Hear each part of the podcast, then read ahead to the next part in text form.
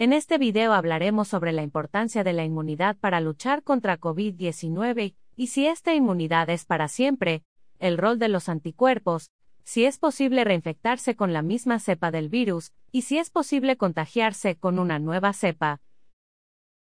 ¿Puede un paciente recuperado infectarse de COVID-19 con una nueva cepa?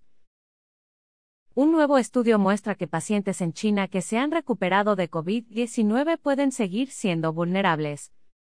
La mutación conocida como D614G proveniente de Europa podría tener implicaciones para países como Japón, Corea del Sur, la mayoría de Asia e incluso China. Se desconoce el alcance en otros países. Los anticuerpos que se encuentran en la sangre de los individuos que se recuperaron de COVID-19 no lograron detener la cepa de 614G. De acuerdo al profesor Juan Gailón de la Universidad Médica de Chongqing, es muy urgente determinar el tipo de amenaza que puede representar dicha mutación. La cepa de 614G comenzó a esparcirse por Europa en febrero, convirtiéndose en la cepa más prevalente alrededor del mundo.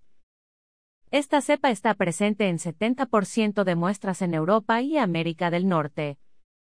Debido al brote más reciente de coronavirus en el mercado de Sinfandi, presentando más de 227 contagios, se llevaron a cabo más de 2 millones de pruebas en esa localidad.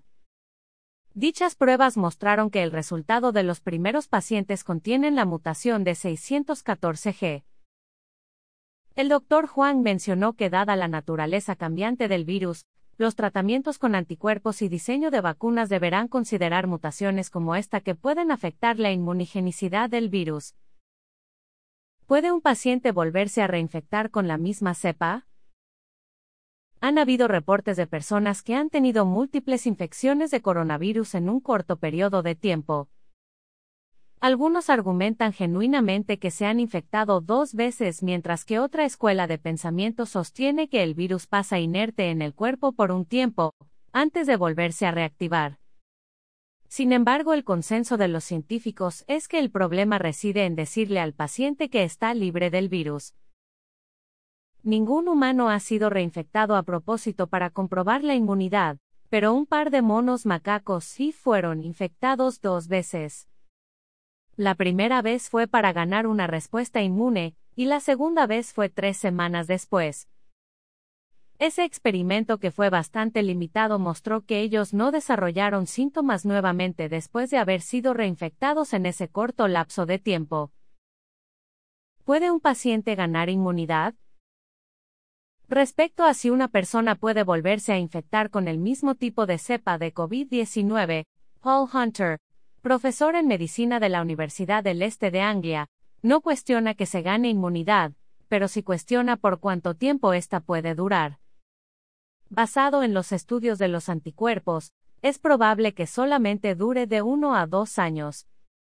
Incluso se presume que aunque una persona no sea totalmente inmune, la segunda infección no sería tan severa como la primera.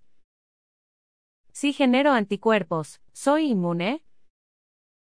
No se puede garantizar. El problema es que no todos generan en la misma cantidad los anticuerpos neutralizadores que son los que hacen que el virus se detenga de infectar otras células.